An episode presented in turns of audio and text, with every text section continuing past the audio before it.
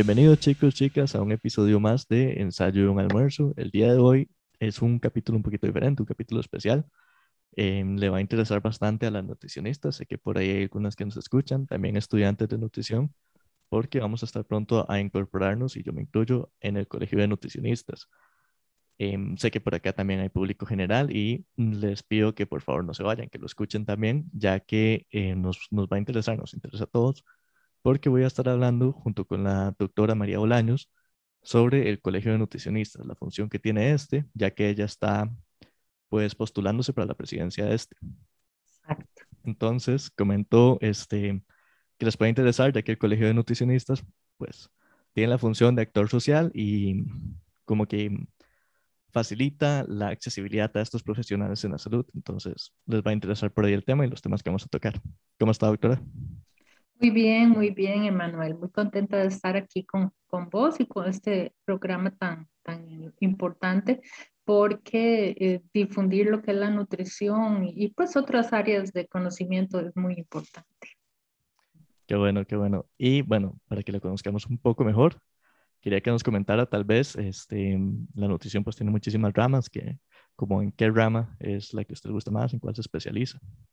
Ok, bueno, te comento, eh, yo me gradué hace muchos años en la Universidad de Costa Rica y este, desde hace mucho tiempo me he dedicado al área de los servicios de alimentación.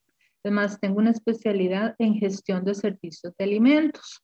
Es una especialidad por homologación del ejercicio profesional em, que obtuve por medio del Consejo de Especialidades del Colegio de Profesionales en Nutrición.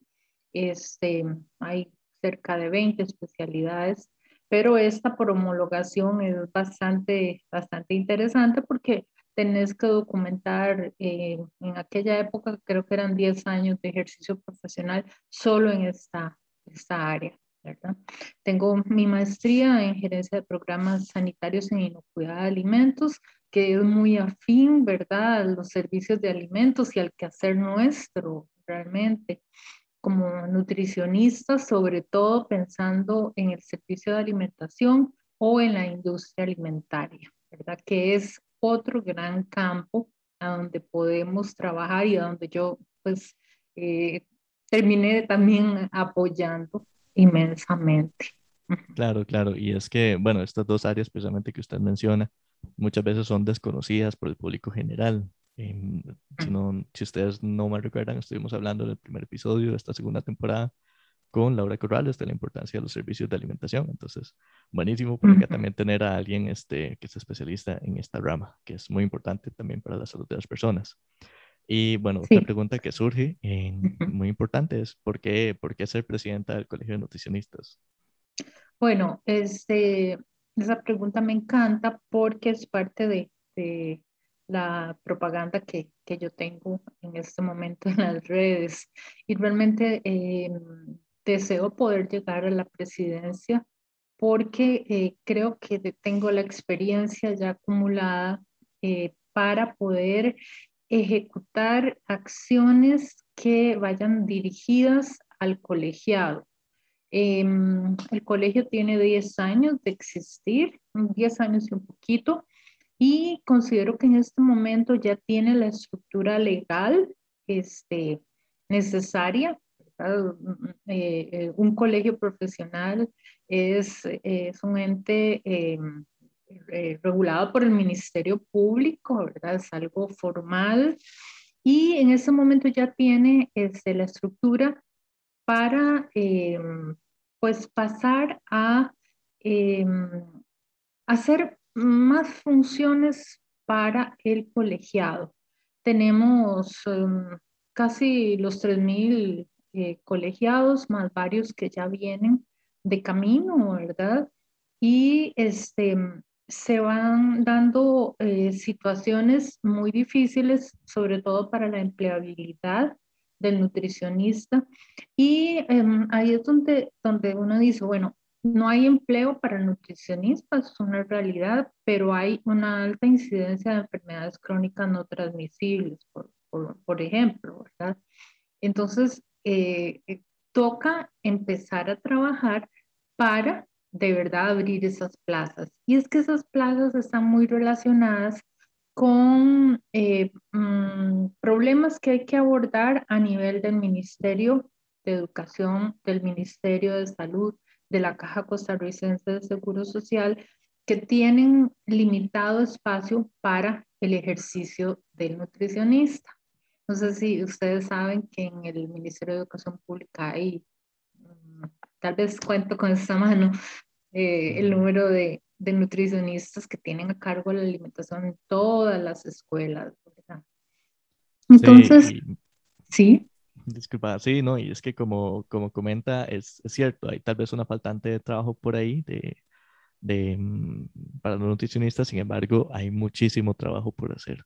Eh, lo que es los índices de enfermedades crónicas no transmisibles, todo esto es em, sumamente elevado en el país y pues es, trabajo nuestro, ¿verdad? Es donde podemos intervenir. Em, tal vez si nos cuenta un poquito entonces sobre sus propuestas una vez llegada al colegio. Claro, claro. Este, bueno, importantísimo para poder lograr aumentar la tasa de empleo es que eh, existe un proyecto de ley que se presentó, por, creo que es la segunda vez que se, se presenta, que es el de las regencias nutricionales y que se ha ido quedando. Eh, probablemente no pase para es, en este periodo legislativo, pero si no pasa, pues va de nuevo. Entonces, lo que son las regencias nutricionales es un proyecto muy lindo que se basa en que, bueno, como las regencias de los farmacéuticos, ¿verdad? En toda farmacia tiene que haber un farmacéutico graduado, colegiado, que, que esté allí. Eh, imagínese la importancia de que en un, de que un establecimiento como un kinder, una escuela, un hogar de larga estancia, de mm, una clínica, un restaurante, cualquier lugar a donde se, se sirvan alimentos, eh, tenga que haber un nutricionista, ¿verdad? Entonces eso hará que, este, que se generen muchas plazas, ¿verdad? Em, si logramos esto de las regencias nutricionales, esto nos favorecerá también para que em, lo que es eh, eh, las plazas a nivel público se empiecen a justificar con más razón y se, se eh, les reconozca a los licenciados que tal vez trabajan como técnicos, se les reconozcan sus derechos como, como licenciados, que pasen a, tener todos los beneficios de un profesional ya graduado y colegiado.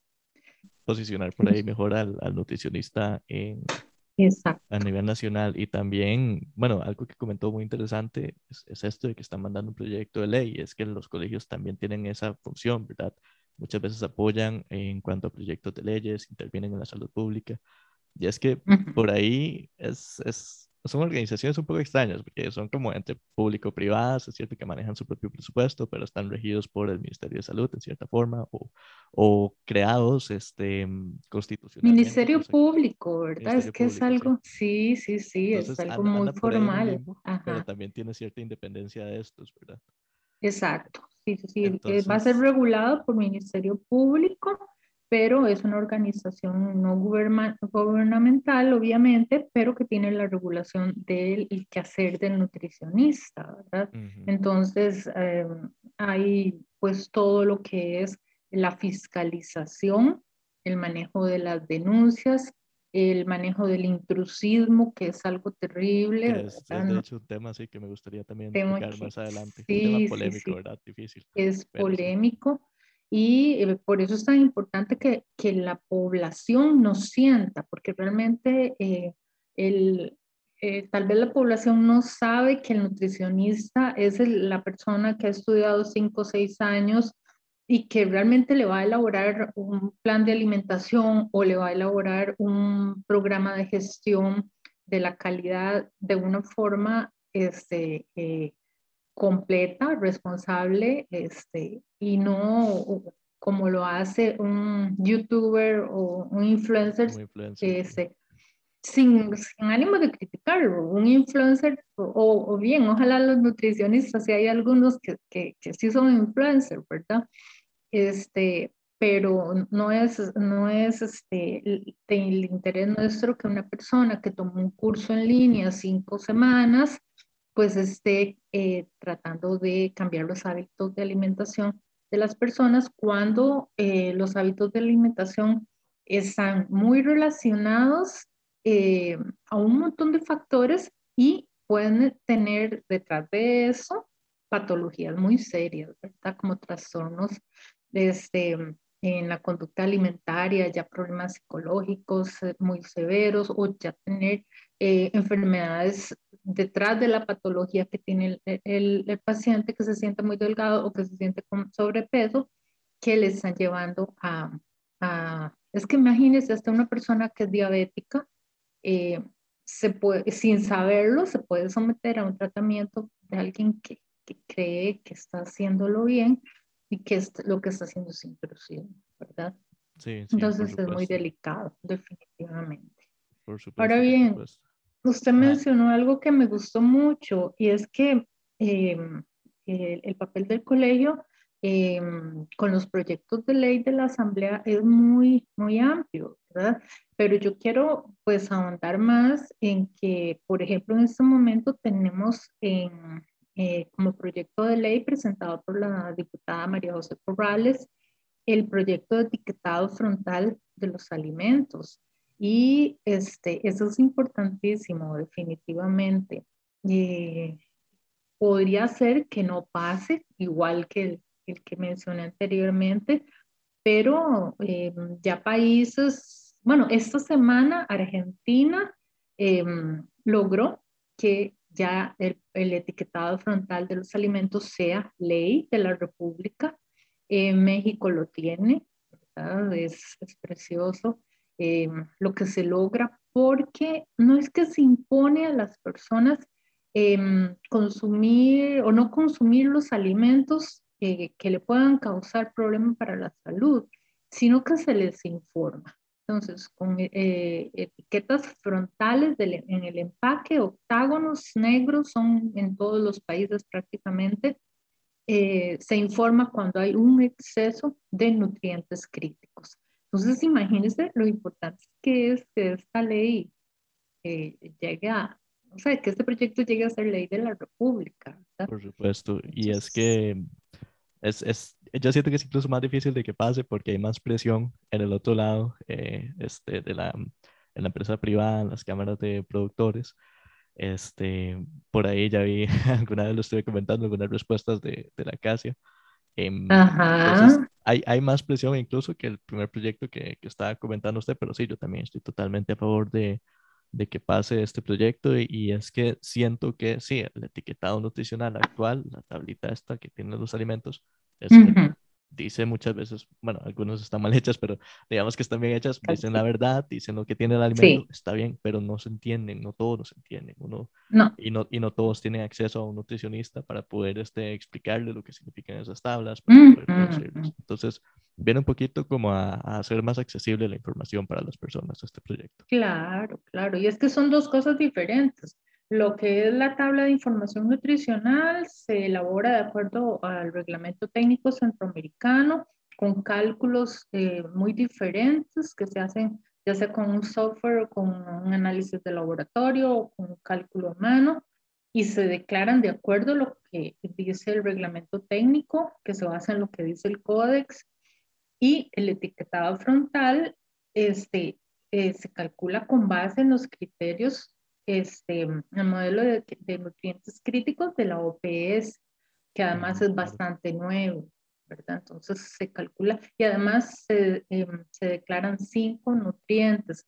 Exceso eh, de grasas totales, exceso, eh, exceso de sodio, exceso de azúcares añadidos, eh, exceso de, de, energía en forma de calorías y exceso de grasas saturadas. Entonces es otra cosa.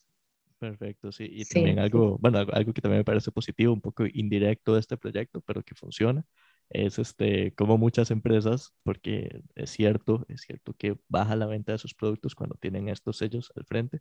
Entonces, muchas empresas se ven obligadas a mejorar el perfil nutricional de sus productos. Eso, eso para mí es un efecto indirecto que me gusta bastante, porque eh, lo ideal lo ideal para ellos es que sepa igual y muchas veces lo logran porque hay tecnólogos de alimentos muy gatos. Claro. Entonces sabe igual, con menos grasa saturada, menos calorías tal vez por ahí, menos sal, que es un nutriente este, muy importante y muy crítico al momento de al, tratarse de enfermedades crónicas no transmisibles. Por Entonces, es una ventaja buenísima por ese lado. Pero también, es cierto que le interrumpí un momento, también me iba a comentar sobre más propuestas que tiene. Yo sé que hay más por ahí, ¿verdad? Sí, sí, sí, claro. Este, como te decía, el empleo es importantísimo, pero em, eh, algo que también me tiene muy motivada es eh, lograr que eh, el nutricionista sea recién egresado o, o, sea, tenga el tiempo que tenga de estar ejerciendo, pueda optar por conseguir equipo de todo tipo, computadora, modelos de alimentos, equipo antropométrico, por medio de leasing, que es esta figura financiera este, en la que usted eh, hace un alquiler con opción de compra. Porque sabemos que cuando ustedes van a iniciar en una consulta, un consultorio, eh, pues tener todos los requisitos para que ese consultorio esté habilitado es mucho dinero. Entonces, mm, sí, sale muy caro. Entonces, la opción de que sea por leasing este, y que puedan, puedan eh, tener esta figura de alquiler con opción de compra eh, va a facilitar a que muchos de nosotros podamos iniciar cualquier proyecto, hasta termómetros de último, de último este, diseño para los que trabajamos mucho, mucho la inocuidad, ¿verdad? Este, y paralelo a eso está lo de los coworking nutricionales. Este es un, este, un proyecto que yo espero, sueño en estos dos años, poder llevar no solo a San José, sino llevarlo a, a zonas fuera, de, fuera, fuera del gran área metropolitana. Y es que hablando de lo caro que es el equipo, imagínese lo caro que es alquilar un consultorio mensualmente. Sí, es bastante caro. Exacto. Y entonces, eh, en este momento, creo que la pandemia fue una oportunidad para que los coworking eh, salieran y crecieran. El coworking es ese lugar que te ofrece un espacio que vos vas a alquilar por un número de horas X en la, en la semana o en el mes y a donde vas a poder tener eh, la atención de tu paciente o una charla o una reunión sin tener que pensar en que eh, tuviste que alquilar un consultorio completo. Entonces, eso va a permitir que este, eh, vos lleves a tus pacientes o, o, sí, a tus pacientes a un lugar que ya va a tener equipo, va a tener modelos, va a tener espacio para que o va a tener Wi-Fi, va a tener todos los recursos necesarios para que vos puedas dar una consulta. Que solo diste una consulta a la semana, ok. A la semana siguiente o a los 15 días volvés porque le vas a hacer control a tu paciente, pero no tuviste que desembolsar 500 mil dólares de, alquiler de un espacio. Exacto. Exactamente. perdón, todavía me queda un poco de duda con este, pero bueno, antes para comentarle un poquito eh, la propuesta anterior, ¿verdad? También. Eh, bueno, sí es carísimo. yo, que ya estoy como por graduarme, tal vez el próximo año termino la tesis, este, ah, estoy haciendo números, ¿verdad? A, a, todo esto porque pienso trabajar este, en la parte clínica posiblemente. Entonces resulta bastante caro, sobre todo lo que son modelos de alimentos. Muchas veces tener varios modelitos de alimentos, siento que, no sé, siento que hay un sobreprecio por ahí. A mi parecer, no, no veo como que, como tan, llegan a ser tan, tan caros estos modelitos, pero bueno, quién sabe, hay que ver cómo está el mercado por ese lado, pero, pero ojalá sí hayan formas como de volver más accesibles. Eh, sí, sí, es que... Los por, ejemplo. Son, y son indispensables, ¿verdad? Porque usted necesita tener el modelo para, este, para que el paciente visualmente este, eh, entienda qué es la porción que tiene que consumir. Y eso ya sea por consulta nutricional virtual o por consulta nutricional presencial, ¿verdad? Y hay de varios, de varios tipos. Este, eh, los nacionales, que son preciosos, divinos, eh, son muy fuertes, ¿verdad? Y están los importados, que son de toda la vida, que son preciosos también.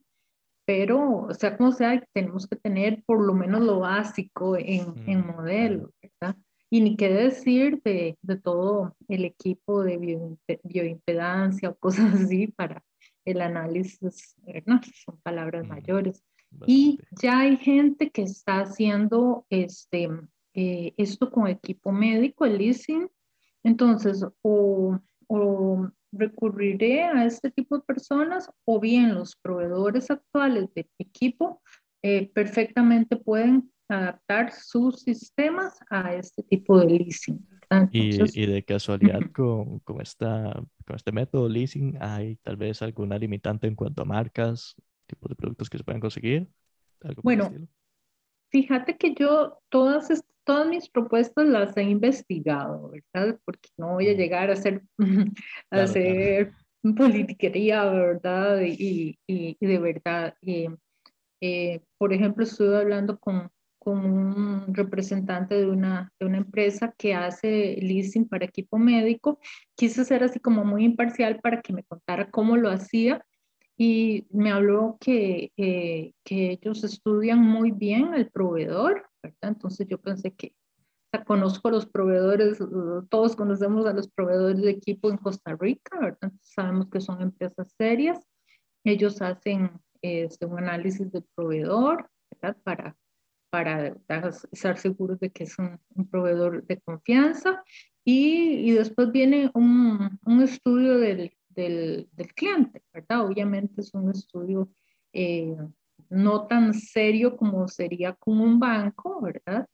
Pero, pero sí es un estudio en el cual se garantiza que la persona mm, va a tener interés o, o, está consciente de que puede ser que a final del proceso el equipo ya sea suyo, ¿verdad? Entonces, eh, es algo muy interesante porque si yo alquilo este teléfono y, y, sé que he pagado un montón de dinero y al final lo tengo que devolver, pues no me va a hacer tanta gracia, pero si ya sé que me va, me va a quedar, entonces con más cariño hago eh, el leasing.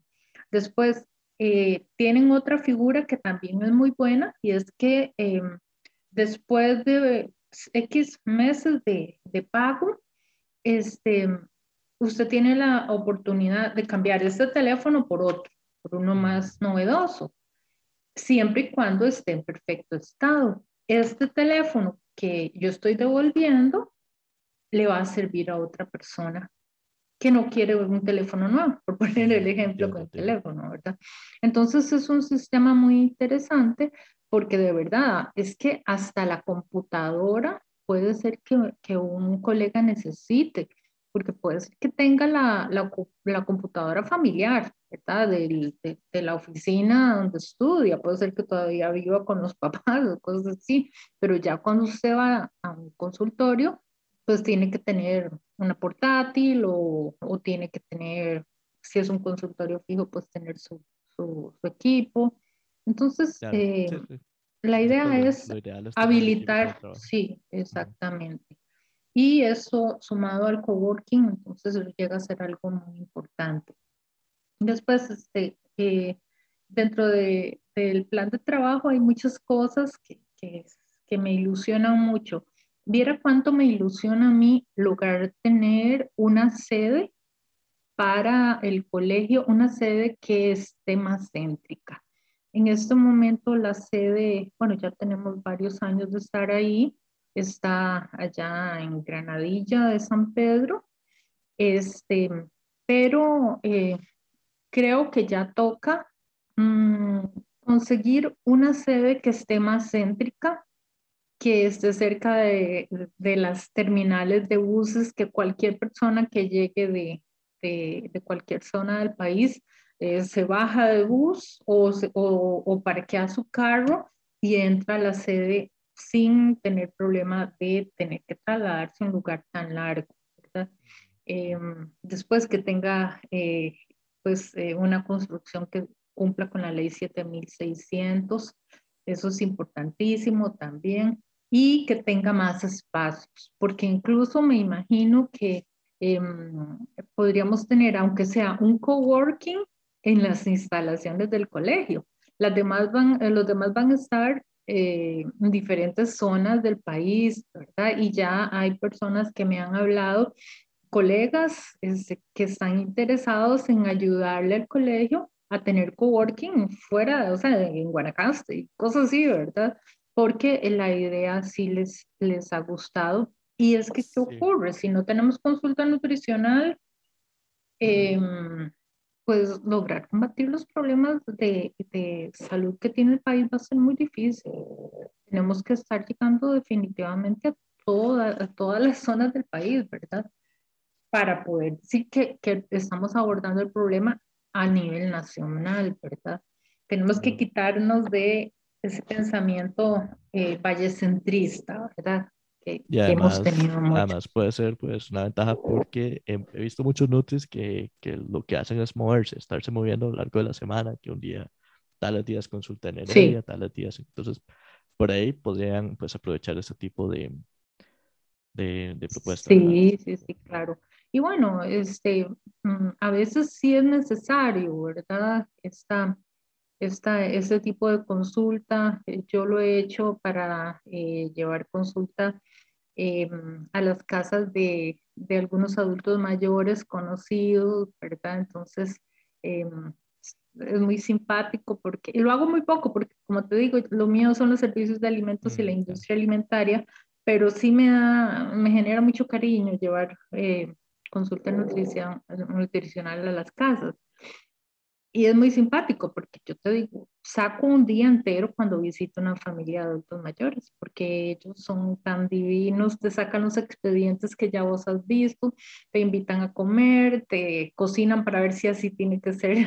Es muy lindo ese tipo de, tipo de, paciente, un paciente ideal, está comentando ahí, sería. Sí, sí, sí, buenísimo, sí. Después, otra cosa que, me mueve mucho es acercar a los colegas jubilados. Definitivamente no estaría yo aquí, ni estaría vos allí, si no fuera por todo el trabajo que han hecho los colegas jubilados. Y estamos hablando de colegas pues, que están súper bien, súper este, jóvenes mentalmente, físicamente, y que este, pueden aportar mucho al colegio con todo el expertise que tienen y que también merecen recibir este apoyo de parte del colegio. Yo espero poder realizar algún convenio con algún eh, club, centro recreativo, cosas así, para que tanto los colegas jubilados como nosotros mismos podamos eh, hacer un paseo, ir a hacer ejercicios y te soy sincera, nada de lo que tengo en mente en mi plan de trabajo implica gastos para el colegio, o sea, mm, no podemos caer en, en generar gastos, em, todo tenemos que hacerlo por medio de convenios. Y la pandemia vino a ayudarnos en esto, ¿verdad? Si pensamos, yo no sé si usted ha recorrido San José Centro, pero San José Centro está lleno de edificios preciosos desocupados. ¿Y por qué se desocuparon? Por pandemia y porque la gente se ha ido a las grandes zonas este, em, comerciales de los alrededores, sean el este, sean el oeste, Escazú, Vidabal, todo eso. Está, está, creciendo mucho todo ese lado. Todo, ese lado. Entonces, ¿qué, ¿qué, más cómodo que y si alguien viene de provincia y quiere ir al colegio, se baja de su bus y tiene cerca el colegio. Que alguien este, viene su, en su automóvil, tiene un parqueo cerca. Que eh, no hay problema de estacionamiento eh, y, va a ser un, precio más accesible eh, que lo que tal vez se pague en este momento. Sí, sí, sí, Granadilla es una zona un poquito pues cara. No, no sé exactamente, no, lo he visitado, de hecho, el colegio no, no he visto por dónde queda, pero, pero bueno, la ella en general es un poquito este, caro. Eh, también sí, quería, sí, y más tocar, amplio. Ajá, claro. Quería tocar algunos temas, este, tal vez un, un poquito polémicos, algunas inquietudes que, que pues tienen estudiantes, este, nutricionistas, yo mismo. Em, por ejemplo, hay, hay estudios, recientemente se, se ha visto y, y, me gusta mucho que se haya estudiado, esto me parece muy interesante, que este, se toma la pobreza ahora como un factor de riesgo más para el desarrollo de enfermedades crónicas no transmisibles. Eh, usted me acaba de comentar este, la búsqueda tal vez de más plazas dentro de la caja, que sería lo ideal porque pues la consulta ahorita en la caja misma, cuando se logra acceder a una de estas consultas, es algo pues muy, muy rápido, están muy sobrecargadas las colegas por allá. Sin embargo, este, hay, no sé, mm, como le digo, bueno, aún no estoy incorporado en el colegio, entonces no conozco a profundidad pues cómo, cómo funciona, sin embargo me gustaría saber si existe este, alguna manera que desde, desde lo privado, desde el nutricionista, digamos, que le haya nacido, pues ayudar a poblaciones en riesgo, este, tenga facilidad o les genere facilidad de pagos a ellos o un menor precio incluso, porque, seamos sinceros, este, 25 mil colones o más es pues algo muy difícil para algunas familias y son precisamente las que están en más riesgo, ¿verdad? Sí, eh, fíjate que em, lo que dices es muy cierto, ¿verdad? Eh, tenemos alta incidencia de, problemas de salud en, población de escasos recursos. Si lográramos, si lográramos tener nutricionistas hasta en municipalidades, ¿verdad? Y que el coworking fuera en municipalidad, podríamos atender muchísimo más personas, El financiamiento para poblaciones este, en desventaja eh, todavía no se ha contemplado, pero es algo que no, no escapa de las posibilidades porque, eh, ¿qué más que eh, los patrocinadores, los proveedores pueden ayudar con campañas. Con campañas de salud. ¿Qué mejor que llevarle alimentos saludables y enseñarle a la gente a consumir este, eh, más saludable, porque pues sabemos que eh, el plato cada día baja de calidad, ¿verdad? Arroz, frijoles, salchichón y, estas familias en desventaja, pues eh, necesitan mucha educación nutricional, huertas caseras, este, huertas comunales, y empezar a practicar lo que es volver a la gastronomía o a la cocina costarricense, Manuel, porque este, pues, no vamos a, dejar de lado que estas familias tienen problemas para adquirir sus, sus insumos alimentarios, pero un picadillo de chayote es rico y es muy barato, Emanuel una ensalada de hojas, hojas sembradas en un pedacito, ¿verdad? Este, la zanahoria, la zanahoria es baratísima. O sea, volver a, nuestros, a nuestras raíces culinarias es volver este, eh, a, a, niveles de salud que se tenían hace mucho tiempo. Entonces, ¿qué más que, que recurrir a los patrocinadores, a los representantes de la industria alimentaria para eh, empezar a llevar eh, la educación nutricional que, que si analizamos mm, no existe, ¿verdad? Una educación nutricional para grupos, para amas de casa, para niños, eh, de cómo fomentar esos hábitos saludables, ¿verdad? Entonces, creo que tenemos mucho por hacer, ¿verdad? Realmente tenemos mucho que, que hacer en, en, en generar buenos hábitos y eh, buenos, o sea, estilos de vida saludables, eh, fomentando el ejercicio, fomentando, eh, como te decía, la sostenibilidad y, el, y, lo que son las cadenas agroalimentarias propias de cada zona, ¿verdad? porque a veces mm, compramos insumos muy caros en nuestra zona, pero es porque estamos trayendo de afuera o trayendo de vivimos en Guanacaste, por ejemplo, y, el melón va de Guanacaste a San José y vuelve a, Guanacaste, y eso afecta a montones. Entonces, los planes de, seguridad alimentaria y nutricional tienen que reforzarse.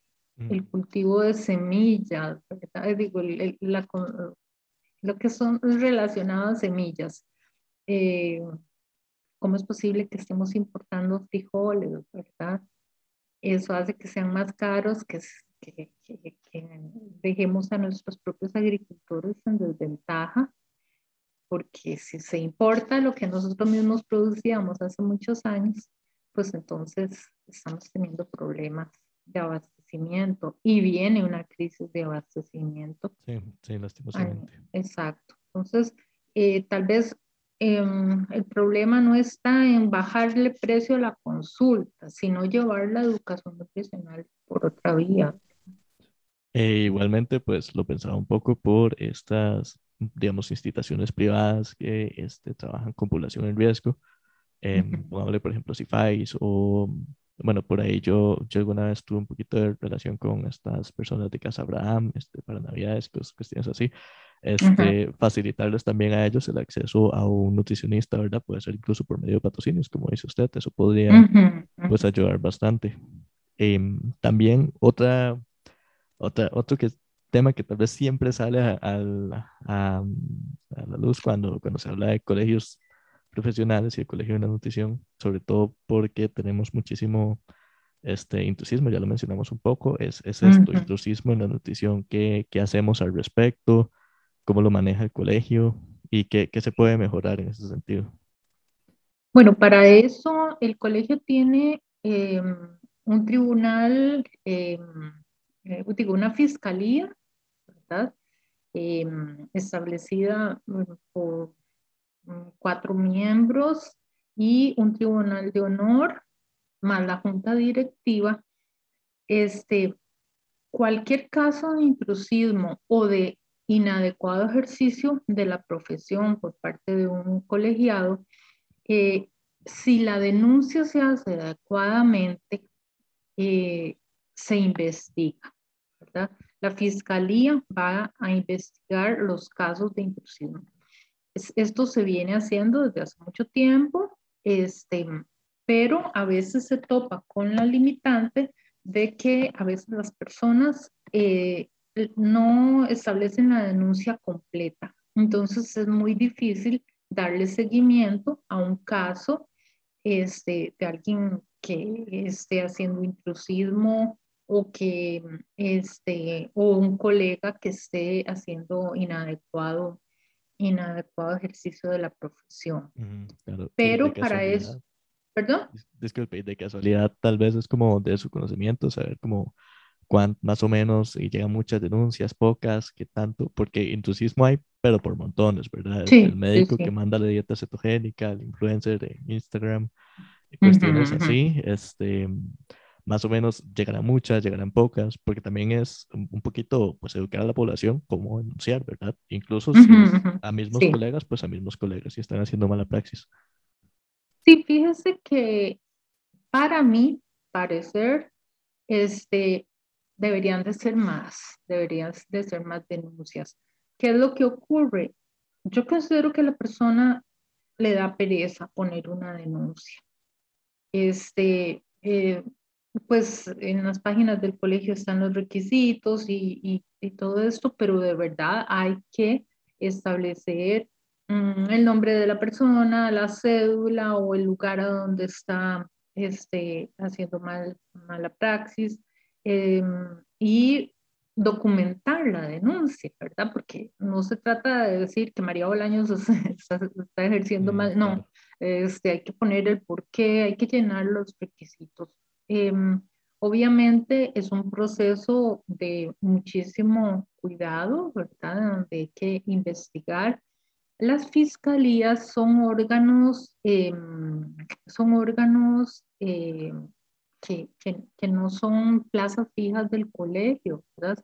Más bien son colegas que trabajan en ad honorem en, en los diferentes este, órganos del colegio y eh, considero que hacen un trabajo muy exhaustivo, tanto fiscalía como, tribunal de honor. Pero le pongo un ejemplo sin citar detalles. Hace un tiempo estaban analizando un caso que llegó a tener más de 800 páginas. 800 páginas. Sí, sí, sí, porque hay que documentarlo todo, ¿verdad? Si no se puede, se puede convertir en, en bien un problema legal, ¿verdad? Si usted mm, sanciona a alguien y no está debidamente eh, documentado. Por eso es que existe el apoyo legal, hay un abogado para la fiscalía del colegio, hay varios abogados que nos apoyan, pero todo tiene que hacerse muy, muy apegado a, la ley. Y de casualidad existirá tal vez alguna limitante cuando este, este, cuando este influencer hace su, se hace nutricionista, pero por redes sociales, por medios digitales, ¿existe alguna limitante en ese sentido? Mm, fíjate que eh, con el asunto de las redes, ahora es muy fácil eh, identificar, porque usted tiene el video, tiene el, eh, la dirección a donde se está eh, presentando la persona, eh, qué está diciendo, usted documenta todo eso. Es, cuestión de poner la denuncia, es cuestión de, de querer y, claro, se complica un poco más cuando tenemos influencers extranjeros, ¿verdad? Mm, sí, claro. Que ahí sí, que ahí sí darle el seguimiento es casi que imposible, pero es ahí donde entra la educación nutricional va a ser muy importante, porque bien sabemos que las personas buscan el camino corto, ¿verdad? Eh, les hablan de que agua, agua con limón ya es para eliminar un montón de kilos y bueno, sabemos que eso no es cierto, pero si la persona oye un consejo de estos, pues va a seguir al influencer porque le está diciendo, sí, es muy fácil, ¿verdad? Entonces, si, si apoyamos con educación nutricional, eh, vamos a ayudar a que, a que la persona tenga más sentido crítico para saber si creerle o no al influencer. Y en las páginas del colegio, en las redes del colegio, pues cada vez son más los mensajes que se están enviando. Este año salió mucha, mucha campaña para informar. Todo, o sea, constantemente se está informando sobre diferentes temas. Y yo creo que eh, viene, yo no voy a, dejar ese proyecto de lado, con más razón, este, eh, me interesa porque eh, las redes son en este momento la herramienta de la cual tenemos que valernos para hacer llegar los mensajes, ¿verdad? Gracias a Dios, pues la pandemia está disminuyendo, pero no sabemos, ¿verdad?, qué viene y hay mucha mala información en, en las redes también, ¿verdad? De qué comer y qué no comer por el COVID, ¿verdad? Y eso no. Y también, es, bueno, delicado. Ahora, que toca ese tema, porque bueno, yo personalmente pienso que sobre la alimentación no le vamos a negar ese derecho a nadie de, de hablar cualquiera, todos tienen como su propia visión de la alimentación, este, su experiencia, pero ya al momento de hablar en salud y alimentación es algo muy distinto, ¿verdad? Una cosa es decir, pues, eh, no sé, hice esta receta, vean qué rico, incluso es muy saludable, que se yo, está bastante cargada en vegetales, algo por el estilo, mensajes ligeros, aunque no se sea nutricionista, pero este, meterse con dietas y cuestiones por el estilo es algo muy distinto, pero hasta qué punto es intrusismo y hasta qué punto es denunciable. Es que eh, el, la persona que puede eh, ejercer la nutrición es la que está debidamente incorporada a un colegio que le respalda, ¿verdad? Eh, por, te pongo un ejemplo. Si vos tenés un problema con, una muela, no vas a ir a donde uno, un, practicante de la odontología que no esté registrado en el colegio de odontólogos, ¿verdad? Igual debería de ser con, con la nutrición. Entonces, em, eh, es muy importante que sepamos que eh, los consejos nutricionales y el apoyo nutricional tienen que venir de un, de un profesional debidamente registrado. No voy a dejar de mencionar que, que hay ahí, pues, em, con los médicos, ¿verdad? Pues hay a veces eh, conflicto, ¿verdad? Eh, aunque pues sabemos que el médico tiene un gran conocimiento a nivel de, la salud, pero eh, con respecto de ellos, tal vez no han tenido los cinco años, seis años de estudio de, de la nutrición como para poder llegar y hacer el cálculo eh, exacto de, eh, de, un plan de alimentación o bien llegar y dar un consejo de cómo gestionar la inocuidad en una planta alimentaria. Sí, Entonces, sí, hay que tener. y es como... Algo, que he visto muchísimo, pues, últimamente es este, como le mencioné hace un momento, la dieta cetogénica. Y es que se les ha venido como nos cayó como anillo al dedo. Simplemente dicen, quite todos los carbos y ya está. Le dan una lista de que es un carbo, quítelo y váyase para la casita. En lugar de pues referir ese, ese paciente a un nutricionista como se debe. Y pues la dieta cetogénica tendrá sus defensores, tendrá sus detectores, pero hay que tenerle cuidado, tiene consecuencias, este, claro. y no es para cualquier persona, por supuesto. bueno, yo pues no estoy en contra de la dieta cetogénica si es eh, si el, el, paciente la lleva de la mano con un nutricionista, pero eso es de la mano, o sea, constantemente, semanalmente, porque en el momento en que ya hay cualquier síntoma, este, hay o que abandonar la dieta o que hacer un nuevo cálculo, porque probablemente el paciente está haciendo una reacción este, no esperada, ¿verdad? Eh, pero eh, es de la mano con el nutricionista. Eh, no se trata, como me contaban por ahí, como um, con el ayuno intermitente. Um, recibí una consulta de, de un conocido que, que, hacía que un, un pariente eh, había, o sea, había decidido hacer ayuno intermitente y llevaba 18 horas sin comer. Iba a quedarse cuatro horas más y yo lo primero que le dije es, dígale que no maneje, por favor. Primero que nada, que no maneje, ¿verdad? Pero la gente lee este tipo de información o la escucha en las redes y se arriesgan, sienten que es muy fácil, sienten que van a perder todo el exceso y que no van a tener efecto rebote, ¿verdad? Entonces, sí, este tipo de casos ocurren. Entonces, si usted está, está con su nutricionista, hágalo. Pero de la mano, no es que fue donde el nutricionista a los dos meses volvió, No, con más razón tiene que estar muy apegado este, a, al, al, colega para que cualquier cambio, ¿verdad? Sea, sea reportado y se tomen las medidas, eh, e incluso, pues, si, si llega a ser necesario, porque muchas veces pues tenemos personas con un peso saludable, en un buen estado físico, que lo que necesitarán serán pues recomendaciones tal vez, algo, algo general, no hay que profundizar en una dieta y, y llegan nutricionistas y les ponen, nos ponen una dieta, un régimen para bajar de peso, algo por el estilo. Yo considero eso mala praxis, a mi parecer, si la persona está bien, si está sana. Entonces también quería que habláramos un poquito de eso. ¿Qué, qué podemos ver como mala praxis este, en, en colegas? Ya estás meramente hablando de colegas, de nutricionistas, en cuanto a peso. O bueno, peso o, Sí, cualquier problema.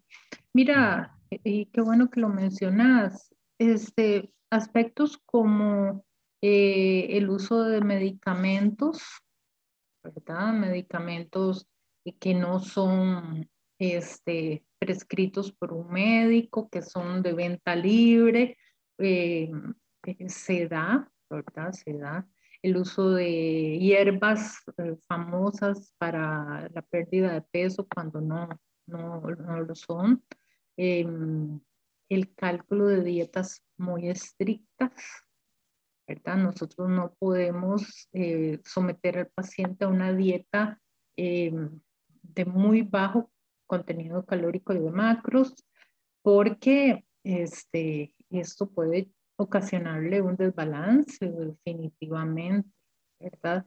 El, y ocurre, y, y, se habla mucho en el gremio, el tratar mal al paciente, el humillarlo, el insultarle, el ofenderle porque no ha logrado la meta, ¿verdad? La meta propuesta, semanal, quincenal, mensual.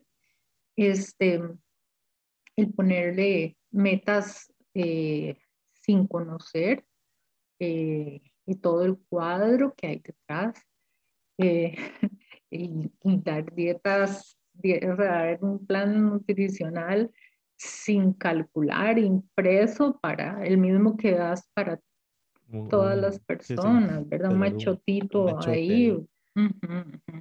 Este, no, son, son muchas formas, definitivamente, son muchas formas.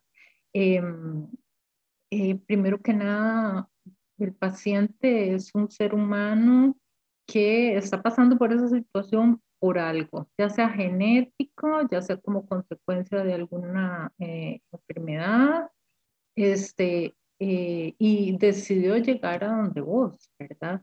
entonces se le tiene que tratar como, como un ser humano que necesita de tu ayuda, ¿verdad? y no arriesgar su salud nunca, ¿verdad? Muchas veces, o sea, cualquiera de estas situaciones que he mencionado, lo que hacen es que la persona no vuelva y piense que la nutrición, no, ¿verdad? No vale la pena.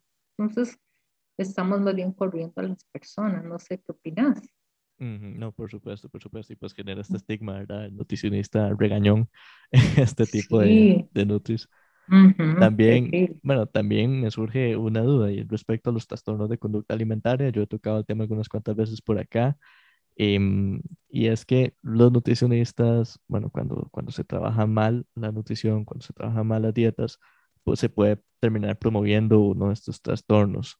Entiendo que las carreras universitarias, bueno, que la nutrición es un, un, área tan amplia que las, en las carreras, en las universidades no se puedan tocar todos los temas y no se pueda pues sensibilizar sobre este que es muy delicado, este, también, como, como se debería. Em, ¿Hay alguna forma en la que en el colegio se pueda pues trabajar esto, hacer una especie de guía o algo si tenemos un paciente, por lo menos para detectar alertas? Porque siento que hay, hay, muchas, muchas alertas que dan los pacientes de como a este mejor no lo peso, a este mejor no le, no le hablo del peso, cuestiones así, porque puede estar cayendo en un trastorno. Sí, este es un tema muy delicado, Manuel este, porque probablemente en el momento en que un paciente llega al consultorio por, este, por un trastorno, eh, no lo va a admitir definitivamente, eh, está llegando porque alguien lo está llevando, ¿verdad? O, y, digamos, muchas veces llegan para bajar de peso, entre comillas, este, con, con, esta idea esperando que, que se en esto y está. Exacto, porque ya tienen una, una eh, terrible eh, valoración de su imagen corporal o bien este, son, son bulímicos, entonces sienten que es muy fácil vivir con bulimia, ¿verdad? O, darse un atracón. Pero eh, yo honestamente lo, lo que recomiendo, y, y, bueno, cuando me he dedicado a la parte clínica hace muchos años, siempre manejé los trastornos junto con un psicólogo. ¿verdad? por supuesto. Eh, como un profesional este, en, en, área de psicología y hasta psiquiatría, porque sabemos que eh, los trastornos de la conducta alimentaria eh, tienen un trasfondo muchísimo más profundo y no necesariamente metabólico, ¿verdad? Entonces, mm, por eso hay tanta especialidad, ¿verdad? En el campo de, en el campo de, de, los trastornos. Tenemos colegas que han hecho eh, ya sus especialidades y a pesar de eso eh, trabajan apoyados con, con, alguien de la psicología o de la, de la psiquiatría. Y son, son problemas de mucho cuidado. Realmente este, estas personas tienen un, o sea, problemas en su autoestima, ¿verdad? Y probablemente ya estén mm, desarrollando eh, deficiencias, anemias, problemas a nivel de sus, de sus mucosas, tal vez no en la boca, no son visibles, pero sí en su eh, tracto gastrointestinal, ¿verdad? Eh, y, y, probablemente va a ser muy difícil que de buenas a primeras sigan el plan de alimentación que usted le, le, ha calculado si no se atiende también la parte psicológica. Claro, e igualmente pues ojalá sensibilizar a los nutricionistas, ¿verdad? En, no caer en mensajes tal vez a esas redes sociales, en mensajes en los que se glorifica mucho, se aplaude mucho pues cierto tipo de cuerpos, este, Y más cuando podemos tener seguidores de, con algún trastorno de la conducta alimentaria o algo por el estilo, ¿verdad? E incluso, bueno, como le dije, pues que aprendan tal vez a detectar señales porque em, a menudo nos llegarán personas con un problema así que no lo estén admitiendo, digamos, que venga porque quiere bajar de peso, que venga por otra cuestión distinta, que detectarlo y referirlo, por supuesto. Claro, claro. Por eso es tan importante un buen análisis antropométrico, ¿verdad? Igual, pues, de, de los exámenes clínicos pero ya donde usted pues empieza a, a ver mm, la disminución el porcentaje de masa muscular, ya esto es una señal de alerta, es donde empieza a notar que, que la persona este, le llega con lesiones por excesivo mm, deporte, ¿verdad? Excesivas sesiones de deporte. Todas estas son llamadas de, de atención para, este, para eh, abordar el paciente de otra forma, ¿verdad? Y usted mencionó algo muy, muy cierto. Eh, una mala praxis es, eh, como se habla ahora, ese término me parece hasta simpático, pero hay colegas que son gordofóbicos. Se da muchísimo que el nutricionista mm, tenga una admiración por su imagen que haga que atienda este, eh, desmilitando las necesidades del paciente, ¿verdad? Por supuesto. Y bueno, tal vez para terminar con el tema de la mala praxis, una vez que identificamos a la persona que lo está haciendo o a la persona que está haciendo intrusismo, una vez que fue denunciado, pasó el proceso de denuncia, ¿qué penalización tiene esa persona? ¿Puede seguir ejerciendo eh, una llamada de atención o varía por ahí? O, y, bueno, ah, si me contesta tal vez qué pasa con el que hace el entusiasmo y con el colega, porque me imagino que se manejará un poquito diferente cada caso. Sí, no, definitivamente hay, hay sanciones eh, en el código de ética, se establecen las diferentes sanciones de acuerdo al nivel de gravedad de la, de la falta, ¿verdad? Y este, eh, eh, definitivamente, si el proceso se logra eh, probar completamente y para eso somos nosotros los que tenemos que, que aportar una denuncia bien hecha, ¿verdad?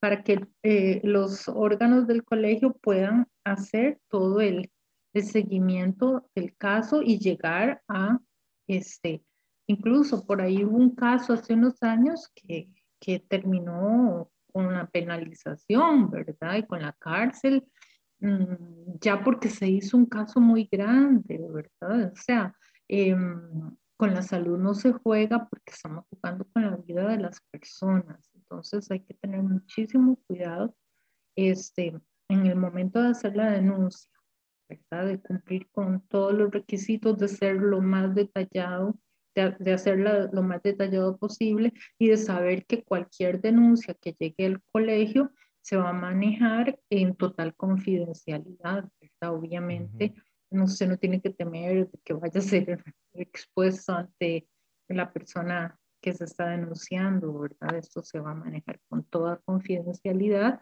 pero sí se necesitan los datos para poder hacer todo el estudio y eh, sancionar de acuerdo a la falta. Claro, claro. Claro, y bueno, siempre una denuncia es un proceso pues complejo, ¿verdad? Un proceso a veces incluso lento, pero pues hay que hacerlo, hay que, hay que denunciar si queremos este, que estas actitudes cambien. Eh, también otra preguntita, de casualidad, ¿usted ya ha trabajado para el colegio antes o, o para alguna institución similar? Mm, bueno, desde que inició el colegio hace 10 años y un poquito más, mm, yo he pertenecido a varios órganos por ejemplo, em, el, primer, el primer órgano fue el Tribunal de Honor. Yo estuve en el primer Tribunal de Honor. Hicimos el primer código de ética, ¿sí? El primer código de ética lo hicimos ese, ese grupo de colegas. Ya después se hizo un código de ética más, más o sea, se fue puliendo, ¿verdad? Todo fue lo primero, ¿verdad? Y tenía que estar listo. Después pasó a formar parte del consejo académico. Es un consejo que yo quiero muchísimo. Este, este se encarga de lo que es este, las recertificaciones y lo que es educación continua para el agremiado. Es un consejo muy lindo, em, tiene todo su reglamento, ¿verdad? Sí, hicimos todo su reglamento. Em, es muy bonito porque no se trata de que cualquier persona puede llegar a dar un curso y, ese curso tiene validez ante el colegio. La, el ente que da estos cursos tiene que estar avalado por el colegio. Allí estuve bastante tiempo, yo no sé si fueron cuatro años o tres años, no me acuerdo ya.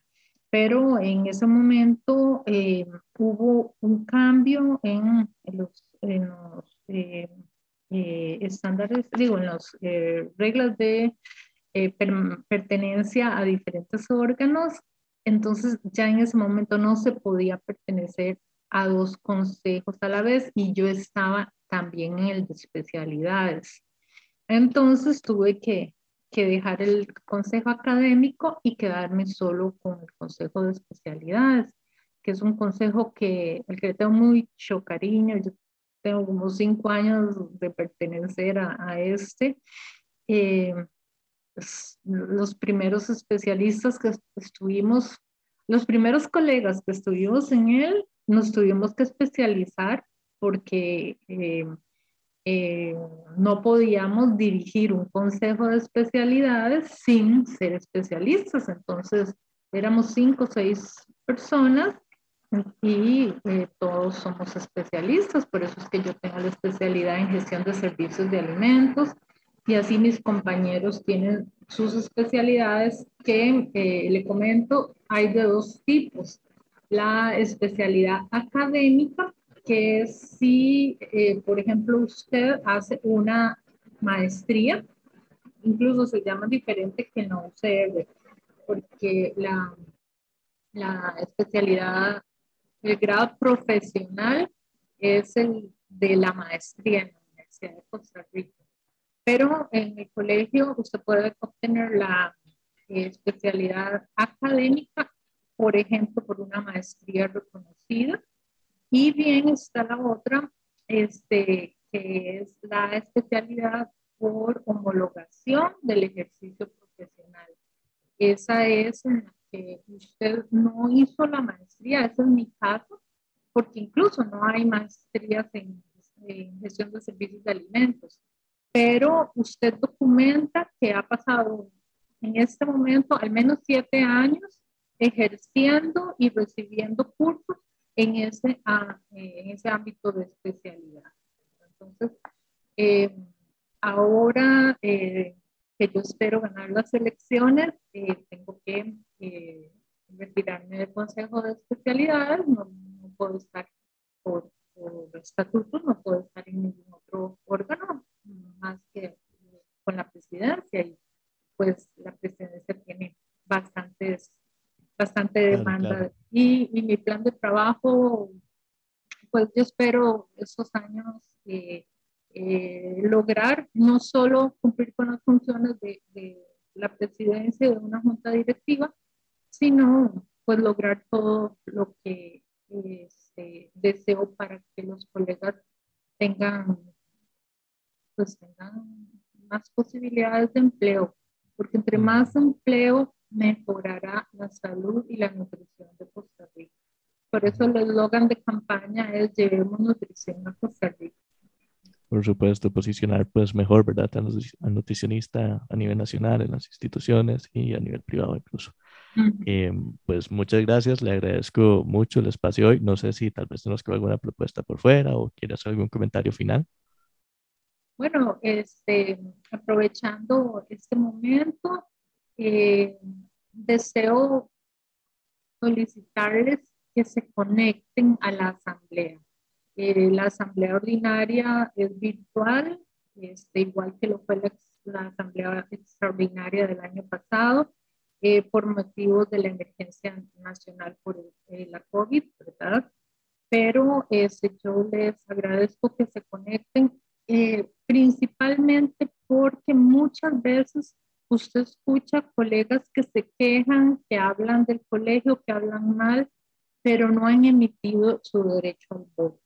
Y si usted tiene el derecho a votar, no solo por mi persona, sino que ese día se van a votar muchísimos eh, eh, informes, informes de cada uno de los órganos, informes de, de presidencia, informes financieros, presupuestos. Em, si tenemos el derecho a emitir el voto en un país de democracia, eh, hagámoslo. Así que eh, traten de verdad de, estar el sábado 6 de noviembre, desde las 7 y media se va a estar registrando a las personas. Pueden estar en pijama. Esa es la, ventaja de la virtualidad. la ventaja, sí. Bueno, entonces le agradezco muchísimo, muchísimo el espacio y haber compartido hasta ahorita, ¿verdad, amigo? Este... Igualmente, de verdad ha sido un gusto porque eh, siento que tengo un, un, colega aquí al frente que ya ahorita vamos a estar ejerciendo la nutrición juntos, ¿verdad? Qué bueno, qué bueno. Entonces, bueno, nos escuchamos la próxima semana. Perfecto. Buenas noches.